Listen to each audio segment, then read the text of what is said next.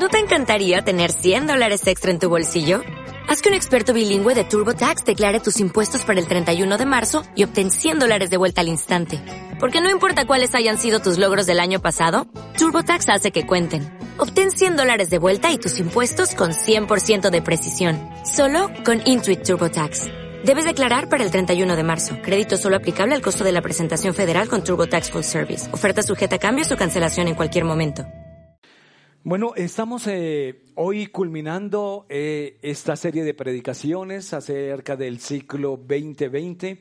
Eh, lo que vamos a hacer para el año 2020, para dónde vamos, es muy importante que todos estemos de acuerdo. En primer lugar, hablamos en nuestra primera enseñanza acerca de edificar vidas en Cristo. Pero en la segunda enseñanza el Señor nos decía que para edificar era necesario primero derribar. Derribar las antiguas estructuras, derribar los antiguos pensamientos, argumentos con los cuales traemos aquellos pensamientos con los que decimos así nací y así me voy a morir, ese soy yo. Todos esos argumentos y pensamientos que se han levantado en nuestra vida. Pero en la tercera enseñanza, el Señor nos dijo que no nos preocupáramos, que no estábamos solos, que teníamos un amigo y un ayudador, que es el Espíritu Santo de Dios. Y el día de hoy, esta enseñanza la he titulado La nueva naturaleza. Así que ahora el Señor quiere colocar en nosotros la nueva naturaleza y sobre eso trabajaremos en el año 2020. Trabajaremos estos cuatro puntos y sabe, hay mucho más, pero realmente a través del año Dios va a empezar a obrar cosas maravillosas en nuestra vida. Ahora, cuando hablamos de la nueva naturaleza como tal, sabe, cuando recibamos esta nueva naturaleza, sabe, tu vida no podrá ser igual. Eh, tú, tú te vas a ver completamente diferente. La gente te va a percibir diferente. Porque sabe, porque va a venir algo en tu vida que es transformación. Amén. Ahora, permítame contarle lo que dice el profeta Amós en el capítulo 3, versículo 3. Si dos andan juntos, ¿no es porque se han puesto de acuerdo? ¿Sabe? Necesitamos colocarnos de acuerdo. Para andar juntos necesitamos estar de acuerdo sobre qué es eh, lo que el Señor quiere hacer en nuestra vida y queremos estar de acuerdo en eso. Anhelamos en tierra deseable conectar las personas con Cristo para que sus vidas sean transformadas aquí en la tierra, pero también para que sus vidas sean salvadas en la eternidad. No solamente transformación, sino salvación. Esos son nuestros objetivos como iglesia, transformación y salvación. Eh, esto, es esto es algo que anhelamos en tierra deseable.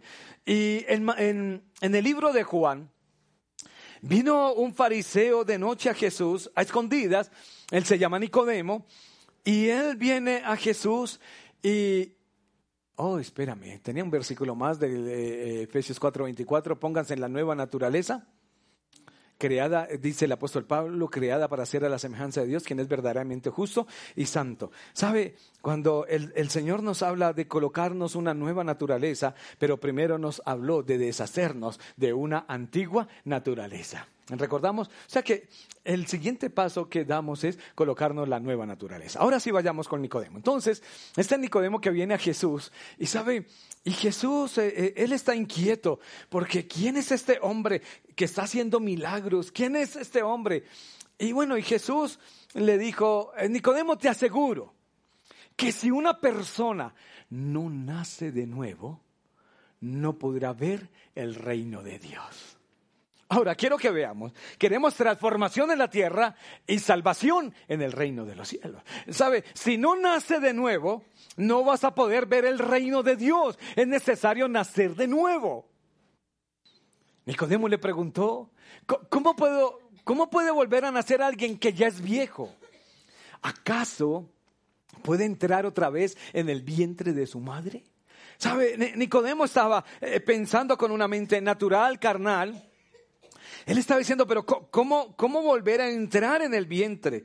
Pero Jesús dice, no, no, no, no, no es esa naturaleza la que tiene que nacer de nuevo. No es lo carnal, es lo espiritual.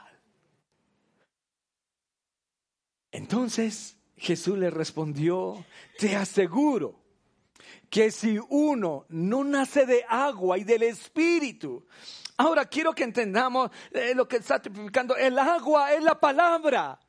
Hay que nacer del agua, hay que nacer de la palabra y del Espíritu Santo, el Espíritu que da vida. Y en el verso 6 nos dice, todos, todos nacen de padres humanos, todos nacemos de padres humanos, pero los hijos de Dios solo nacen del Espíritu. Aleluya. No te sorprendas si te digo que hay que nacer de nuevo. Sí, hay que nacer de nuevo, algo nuevo. Una nueva naturaleza es lo que Dios quiere colocar en nuestras vidas. Algo nuevo que está viniendo. Hay áreas de nuestra vida que necesitamos entregarle al Señor y decirle, Señor, hazlas de nuevo. Necesitamos estas áreas que sean transformadas por el Espíritu Santo. Áreas, ¿sabe? Que tú y yo necesitamos colocarle a Él. ¿Cuáles áreas? Aquí tenemos un área que es espiritual, un área que es emocional, un área que es familiar, la salud, lo financiero, lo social, lo profesional, lo sexual, todas estas áreas de nuestra vida, ¿sabe? Que, han sido afectadas y que necesitamos colocarlas al Señor y decirle, Señor, ayúdanos. Y estas son áreas en las cuales necesitamos y ayudarán en nuestra transformación. Pero ahora, eh, quiero que veamos esto.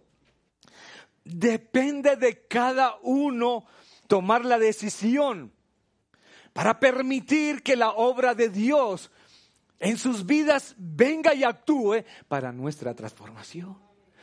Por más que yo esté aquí enfrente de ustedes, que les diga hay que leer la Biblia, hay que obedecer a Dios, por más que yo quiera convencerle. ¿Sabe? El Espíritu de Dios es el que nos va a convencer de pecado, justicia y juicio. Pero esta decisión es de cada uno de nosotros. No depende de nadie más. El apóstol Pablo declaró en Segunda de Corintios 5, 17, de modo que si alguno está en Cristo, ya es una nueva creación. Atrás ha quedado lo viejo, ahora ya todo es nuevo. Una nueva naturaleza, pero el apóstol nos dice, ¿sabe? Eh, eh, el que está en Cristo, el que permanece en Cristo, esta es una decisión. Quizás tú le puedes eh, hablar de Jesús a mucha gente, pero la decisión de venir a Cristo es de cada uno de nosotros. Yo, no puedo obligar a nadie a venir a Cristo. Yo no puedo obligar a nadie que venga, ah, sabe, que lea la palabra. Yo no le puedo obligar. Es una decisión de cada uno. Depende de cada uno de nosotros. Por más que le hablemos, por más que le mostremos, es una decisión. ¿Sabe? La Biblia nos dice que Dios nos ha dado algo que se llama libre albedrío. Y el libre albedrío es la potestad que tiene el ser humano para decidir. Según lo considere, según lo quiera, como lo quiera elegir, según como quiera, cada persona tiene libre albedrío. Que cada persona tiene la libertad para tomar sus propias decisiones. Pero sabe, libre albedrío conlleva algo y es que esas, esas, las consecuencias de esas decisiones son responsabilidad de quien las toma. Dios le dice a Moisés, sabe, sabe, en una mano he puesto la vida y en otra he puesto la muerte. En una está la bendición y en la otra la maldición. Escoge. Dios da a escoger. Escoge.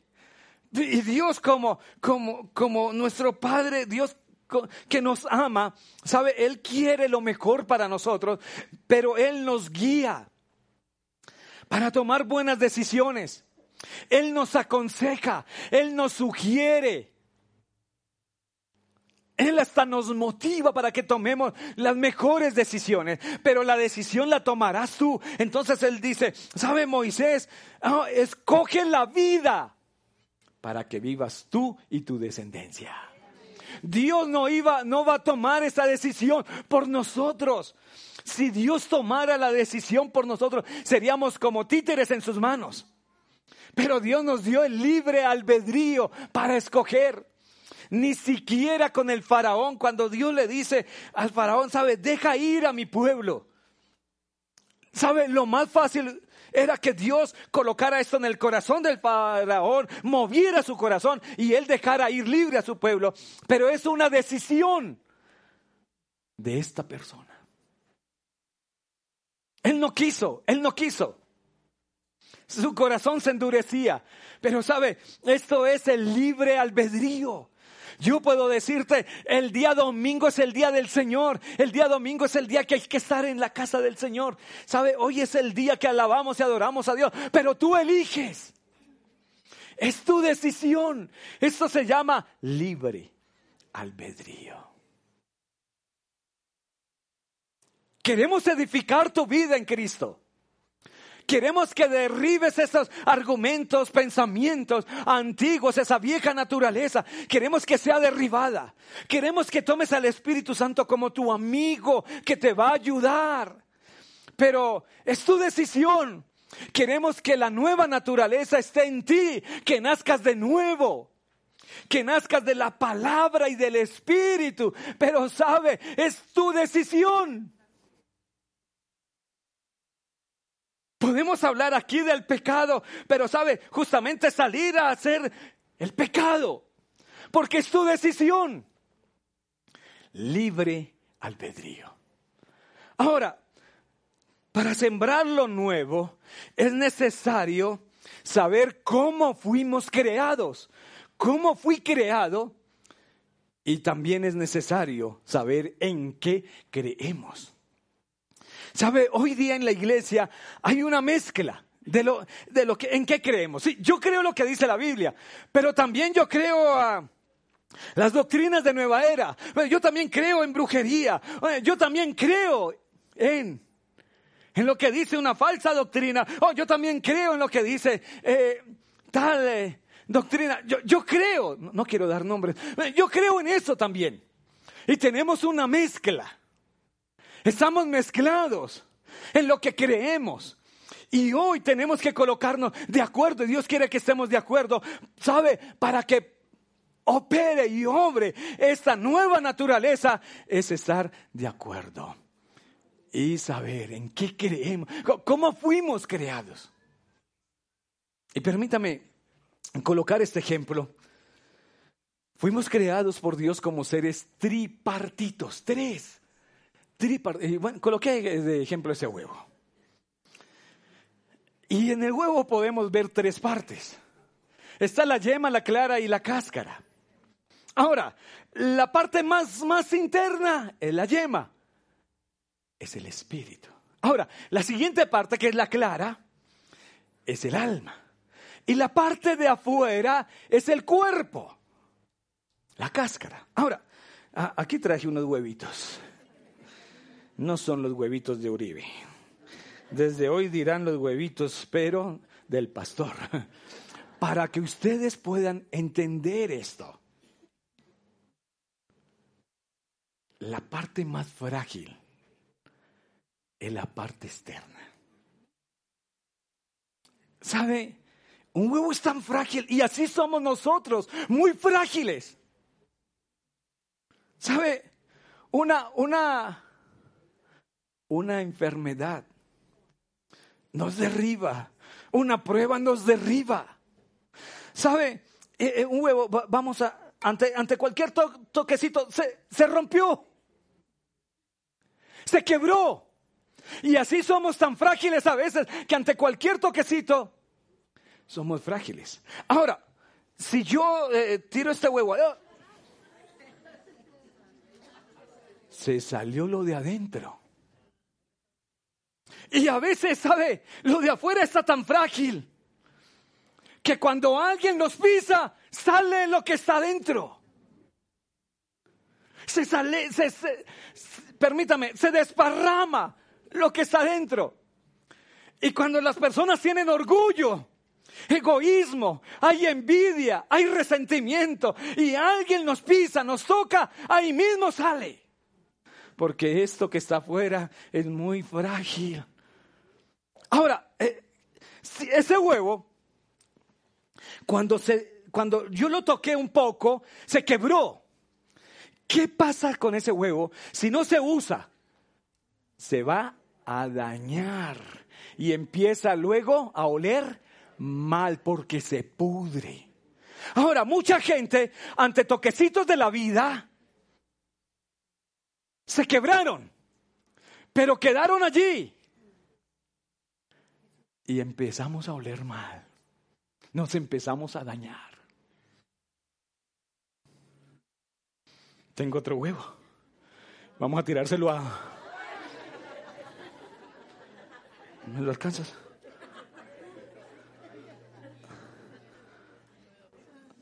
Oye, no, no se salió lo de adentro. Ella, ella ahí mismo se quiso quitar. ¿Qué pasó con este huevo? Este huevo tuvo un proceso. Le colocaron calor. Y cuando le colocaron el calor, lo de afuera se ablandó más, pero lo de adentro se fortaleció. Y nosotros cuando el fuego del Espíritu de Dios viene, nos fortalece y cuando vienen las pruebas, lo de adentro no se va a salir.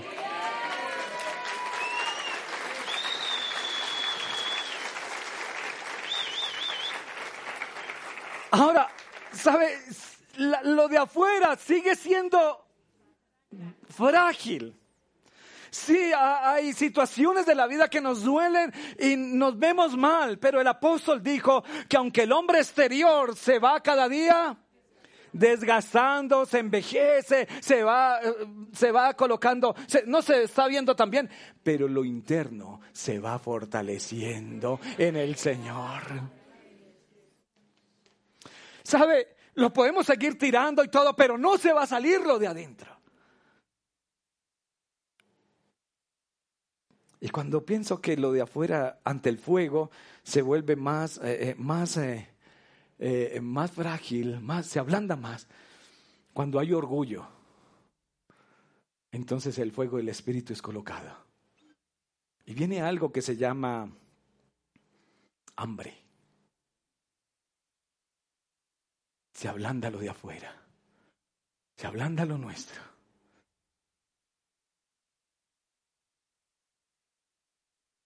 coloca el Espíritu Santo el fuego y viene la humillación y se ablanda lo de afuera, pero lo de adentro se está fortaleciendo. Porque lo de afuera hay hambre, hay humillación, pero todo esto sirve para que salga el orgullo. Si hay envidia, si hay odio, si hay resentimiento, Ah, ¿Sabe? Una persona en el anterior servicio salió y dijo, pastor, yo necesito más fuego. necesito que el Señor me cocine más.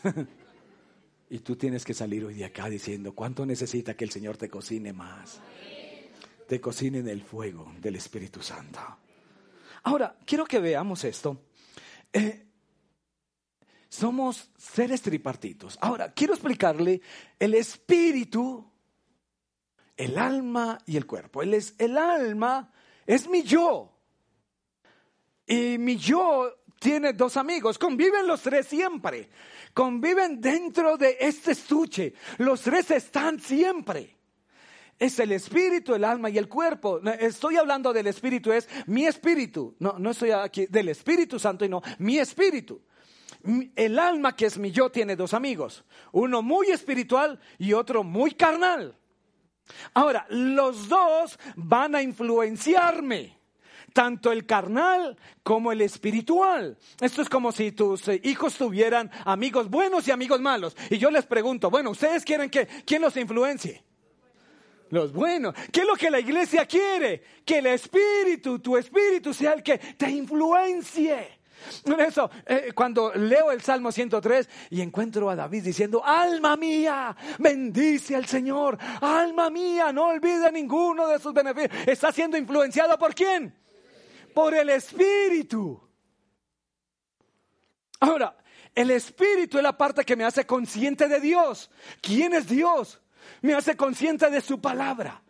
Mientras que el cuerpo, la carne, me hace consciente de lo externo, del mundo, de, la, de lo carnal. Y eso me entra por los sentidos, por los ojos, los oídos, ah, en lo externo. Ahora, esta mañana tú te levantaste, abriste tus ojos y dijiste, hoy es el día del Señor. Y te arreglaste y viniste a la iglesia. ¿Quién te influenció? El Espíritu te dijo, hoy es el día del Señor. Y tú estás hoy aquí sentado porque fuiste influenciado por el Espíritu.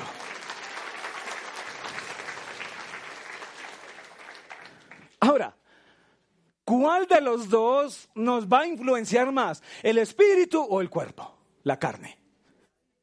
¿Quién dice que el espíritu? Levanten la mano los que dicen del espíritu. ¿Quién dice que la carne? ¿Quién dice que la carne? Sí, por allí hay algunos, muy bien. ¿Y los demás no saben, no responden? Quiero contarles. Quien más me va a influenciar es el que esté más fortalecido. Si el, si el, espíritu es el que está más fuerte, más fortalecido, es el que más el que más me va a influenciar.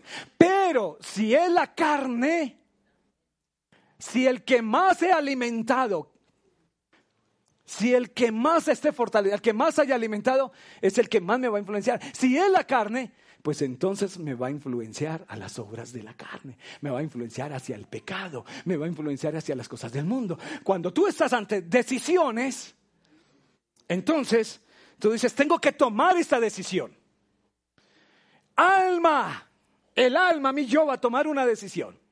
Y esa decisión será tomada de acuerdo a quien yo haya alimentado más. El Espíritu me dirá, hoy domingo es el día de la iglesia. La carne dirá, oye, tuviste una semana pesada, trabajaste mucho, quédate en la cama, no es necesario, tranquilo, quédate acostado, durmiendo, te mereces dormir hasta las 3 de la tarde está la influencia. O quizás una mujer en el trabajo. Hay tentación. El Espíritu te dice, Dios dice, no adulterarás, no fornicarás. Pero el cuerpo te dice, oye, pero es que tu esposa no te consiente, tu esposa, mira, hace rato están peleando, no la soportas.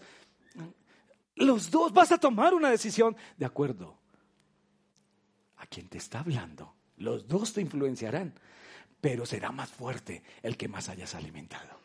Ahora, ¿cómo vas a alimentar al Espíritu? Con oración, con alabanza, con la Biblia, viniendo a la iglesia, escuchando la palabra. De esa forma alimentamos el Espíritu. Por eso cuando dejamos de leer la Biblia, dejamos de venir a la iglesia, dejamos la alabanza, dejamos la oración, nos empezamos a debilitar. ¿Y quién va a tomar más fuerza? La carne. Y entonces, ¿cómo, cómo, cómo alimentamos al cuerpo? Con el pecado, con las obras de la carne, con el mundo. De esta forma, ¿sabe? Alimentamos la carne. Y tomará la decisión. A ver, quiero que entendamos, de esta forma fuimos creados. Y Dios quiere cambiar, Dios quiere transformarnos. Pero Dios quiere que tú alimentes el espíritu, porque en esta transformación vendrá esa nueva naturaleza. Ahora permítame hablar un poco acerca de en qué creemos. Como les estaba diciendo, tenemos hoy una mezcla en la iglesia de muchas creencias, de muchas doctrinas. Pero necesitamos aterrizar en tierra deseable y que todos nos coloquemos de acuerdo en qué creemos. En tierra deseable, en qué creemos, en quién creemos, para dónde vamos. Y yo quiero que ustedes sepan que en lo que creemos en tierra deseable, todo ha salido de la palabra de Dios. Lo primero en que creemos es que creemos en un Dios trino un Dios que está representado en tres personas, Padre, Hijo y Espíritu Santo. Hay, hay algunas doctrinas que dicen, no, no, no, no, no, creemos en, en uno solo, la unicidad. No, no, no, nosotros creemos en un Dios que está representado en tres, pero que es uno. Padre, Hijo y Espíritu Santo. ¿Sabe? Una doctrina dice que Jesús es el Padre, pero que Jesús es el Hijo, que Jesús es el Espíritu Santo. Él es, él, él realiza las tres funciones a la vez. Jesús. Pero no, eso no dice la Biblia. La Biblia dice que uno es el Padre, uno es el Hijo y uno es el Espíritu Santo. Así está en Primera de Juan, capítulo 5, versos 7 y 8. Porque tres son los que dan testimonio en el cielo. En el cielo, el Padre, el Verbo que es el Hijo y el Espíritu Santo. Y estos tres son uno. Ahora, tres son los que dan testimonio en la tierra. El Espíritu, el agua y la sangre. Y estos tres concuerdan. Ahora, el Espíritu, el Espíritu Santo. Ahora, el agua. Cuando Jesús salió de las aguas, cuando fue bautizado, una voz desde el cielo dijo, este es mi Hijo amado, en quien tengo complacencia. Y en ese momento el Espíritu Santo, en forma de paloma, empezó a descender. Ahora, si Jesús fuera el Padre, el Hijo y el Espíritu Santo, tendría que decir, este es mi Hijo amado en quien tengo complacencia. Él mismo, porque Él es el Padre, Él es el Hijo y el Espíritu Santo. Pero esto no es lo que dice la Biblia. Uno es el Padre, uno es el Hijo y uno es el Espíritu Santo. Tres personas, pero un solo Dios. Ahora, y después nos dice, el agua y la sangre. Cuando Jesús allí en el Calvario entregó su vida por nosotros, ¿sabe? Sí, aquí nos habla el Espíritu, el agua en esa representación, cuando el Padre habló a Jesús en el bautismo y la sangre, cuando Jesús entregó su vida, el Espíritu, el Padre, el Hijo y el Espíritu Santo. Y los tres concuerdan siempre. Amén. Creemos en tierra deseable que Dios está representado en tres personas. Creemos en la Trinidad. Amén. En segundo lugar, creemos que la Biblia es la única norma de fe y conducta del cristiano. No hay otra, es solamente ella. Y todo lo que la Biblia dice, sus hechos, todos sus relatos, todos son verdad. En eso creemos, que la Biblia se interpreta por sí misma. Y sabe, eh, el, apóstol Pablo dijo en segunda de Timoteo capítulo 3 verso 16, toda la escritura es inspirada por Dios. Y es útil para enseñarnos lo que es verdad y para hacernos ver lo que está mal en nuestra vida. Nos corrige cuando estamos equivocados y nos enseña a hacer lo que es correcto. Creemos que la Biblia es la palabra de Dios. Amén y es nuestra única norma de fe y de conducta. En tercer lugar, creemos que Jesucristo es el único mediador entre Dios y los hombres. Los santos, la Virgen, son un ejemplo, pero no son intercesores, ¿saben? No son mediadores, son humanos justos y pecadores como nosotros. Solo hay un mediador, se llama Jesucristo. Esto lo dice Primera de Timoteo capítulo 2, verso 5, hay un solo hay un solo Dios y un solo mediador entre Dios y los hombres, que es Jesucristo hombre.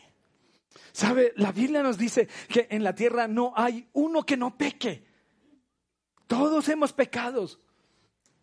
Sí, los santos, las vírgenes, son pecadores como nosotros, pero solo hay uno, un solo mediador entre Dios y los hombres, Jesucristo. Amén. En cuarto lugar, solo la fe en Jesucristo salva. Solo la fe en Jesús. La fe, la aceptación de Jesucristo como nuestro Salvador. Por gracia somos salvos. La Biblia no nos dice que tengamos que hacer algo para ganar la salvación. No, no, no, esto dijo Efesios el apóstol Pablo en el capítulo 2, versículos 8 y 9. Por su misericordia y por medio de la fe, ustedes son salvos. No es por nada que ustedes hayan hecho. No, hay gente que dice, pastor, pero yo no mato, yo no robo, yo no le hago mal a nadie. Pero, ¿sabe? E, eso, eso Eso no, eso no nos salva, porque termina diciendo la salvación es un regalo de Dios y no se obtiene haciendo el bien. Ahora, eso no es como la libertad que tenemos ahora para hacer lo malo, porque si ustedes continúan leyendo ahí en Efesios, dice que tú y yo fuimos creados para buenas obras para hacer lo bueno. Pero lo que quiero que ustedes hoy entiendan en lo que creemos es que de la única forma que tú y yo tenemos la salvación es a través de Jesucristo. Por la fe en Jesucristo, no haciendo buenas obras, no porque yo soy bueno, soy salvo. No, no, no, no, somos buenos porque fuimos creados para buenas obras. En quinto lugar, creemos que Jesucristo murió, resucitó y ascendió a los cielos. Ahora, quizás alguien te pregunte, pero, pero ¿a quién se le ocurre que una persona resucite? Pero sabe, por nuestra fe creemos que Jesús murió. Y murió, murió. Que Jesús fue sepultado pero al tercer día se levantó de entre los muertos, resucitó. Y así como Jesús resucitó, un día nosotros también resucitaremos juntamente con Él. Y ascendió a los cielos y está sentado a la diestra del Padre. En esto creemos. Seis, creemos que el pecado es todo pensamiento, palabra o acción contraria a la ley de Dios. Y aquí quiero que identifiquemos el pecado Sabe, el mal del mundo es consecuencia del pecado del hombre. Aquí identificamos tres conceptos. El primero es iniquidad. La iniquidad es, o es una motivación interna que nos lleva al pecado. Es algo que está en lo oculto, es algo que está internamente, es algo que tenemos. No es acción, son pensamientos, está dentro de nosotros. Aunque nadie alrededor sepa lo que estás pensando, aunque nadie alrededor sepa que quieres hacer mal, pero Dios en los cielos sí lo sabe. Y a eso se le llama iniquidad, algo que está en el interior. Por eso Jesús, hablándole a los fariseos, le dijo, porque ellos no pasaban a la acción, pero sí lo pensaban. Y Jesús les dijo, ¿sabe? cualquiera que mire una mujer y con solo desearla ya, con los ojos, anhelarla, tenerla, ya adulteró. Porque ellos no, no lo hacían en una acción como tal, pero sí lo pensaban. Y Jesús les dijo, porque Jesús conoce nuestros pensamientos, dijo, no solamente el que lo hace, sino el que también lo piensa. ¿Mm? Porque la iniquidad es algo que está internamente en lo oculto. Y aquello que tú ocultas, Dios ya lo sabe. Ahora, la transgresión, el segundo concepto. La transgresión ya es la acción externa esta palabra proviene de una palabra que es infracción, que significa pasar por encima de un límite conocido. transgredir, pasar el límite, un límite que ya conoces. Ahora, quiero preguntarle aquí a la iglesia, ¿cuántos saben que mentir es malo? Bueno, creo que parece que todos lo saben. Ahora, todos sabemos que mentir es malo. Pero si yo preguntara en ese momento, levante la mano, ¿cuántos dijeron una mentira en la última semana? No la vayan a levantar. Por lo menos el 80% levantaría su mano. Porque transgredimos algo que ya conocemos. Y eso se le llama qué?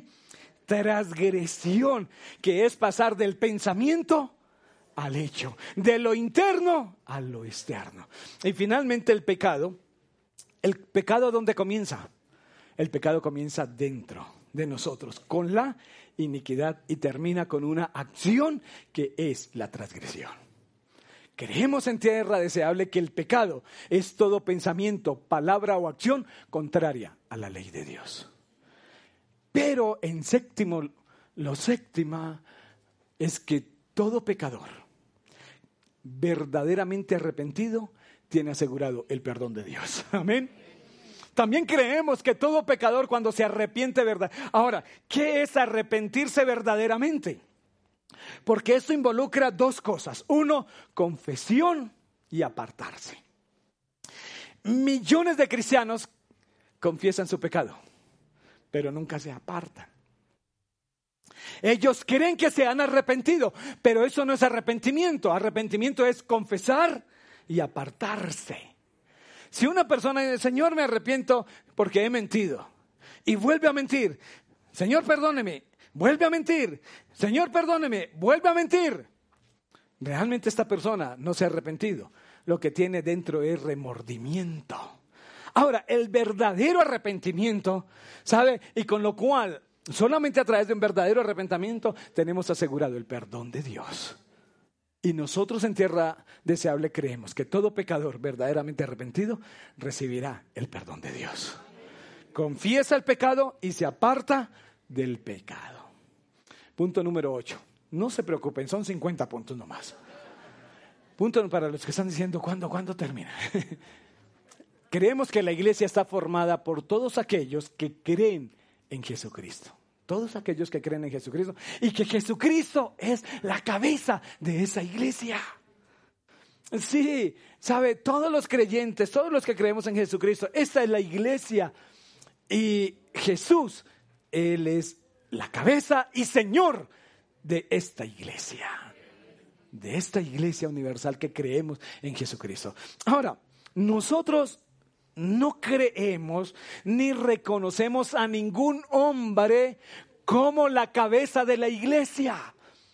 La iglesia tradicional tiene un representante a quien llaman cabeza de la iglesia. Pero saben, nosotros no creemos ni reconocemos a ningún hombre como cabeza de la iglesia, porque la palabra de Dios dice, Cristo es la cabeza de la iglesia, la cual es su cuerpo y Él es su Salvador.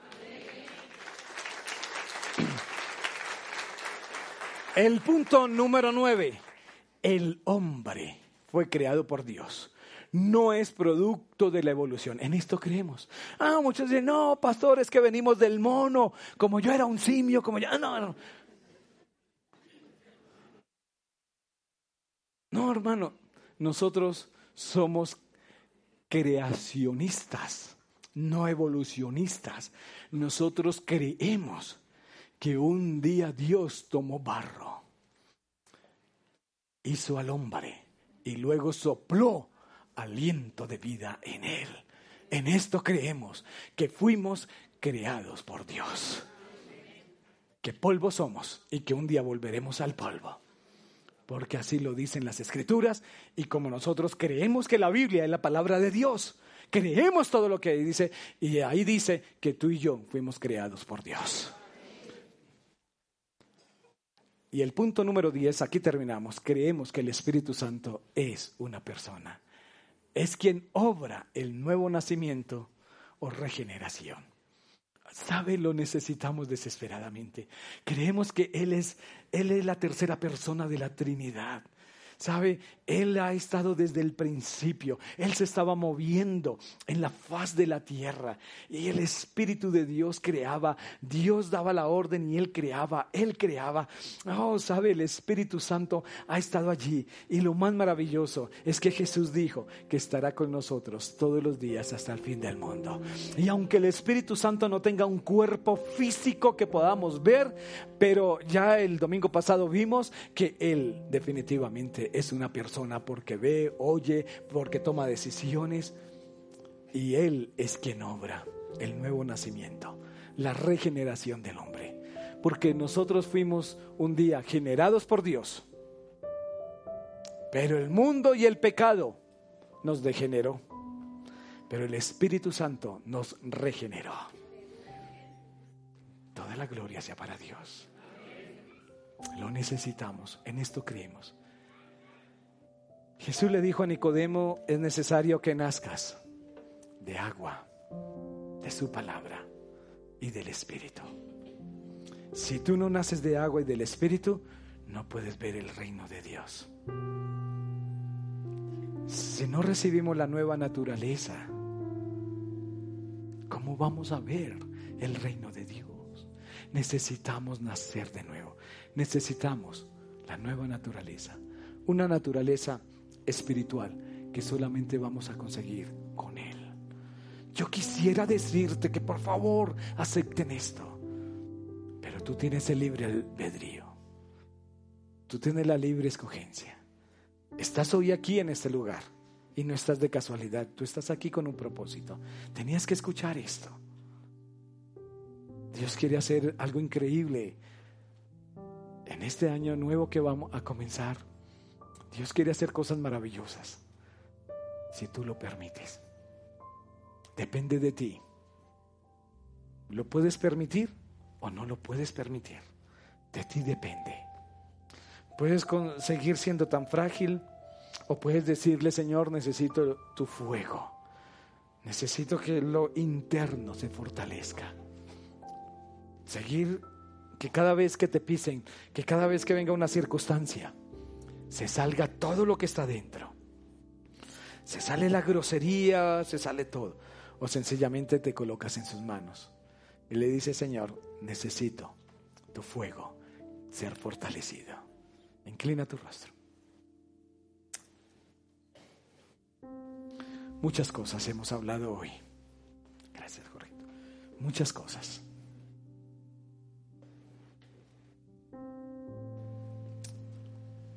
Primero hablamos de ser transformados en la tierra, pero salvados en el reino de los cielos. Hemos hablado de colocarnos de acuerdo. Hemos hablado de una nueva naturaleza. Nicodemo, es necesario que nazcas de agua y del Espíritu. Necesita la nueva naturaleza, una naturaleza creada según Dios. Tenemos que permitir que sea lo nuevo que venga. Hemos hablado hoy que tenemos el libre albedrío. Tú escoges. Tú escoges. Tú decides qué camino seguir. Hay unas áreas en las cuales venimos quebrados, pero que necesitamos ser transformados. Quizás vienes golpeado en lo espiritual, vienes golpeado en lo emocional, vienes golpeado en lo familiar, en lo laboral o en lo profesional, vienes golpeado en lo social o en lo sexual. Y dices, yo necesito una transformación, necesito lo nuevo en mi vida. Hay áreas de tu vida que definitivamente necesitas. Y el Espíritu Santo te va a ayudar. O'Reilly Auto Parts puede ayudarte a encontrar un taller mecánico cerca de ti. Para más información, llama a tu tienda O'Reilly Auto Parts o visita oreillyauto.com.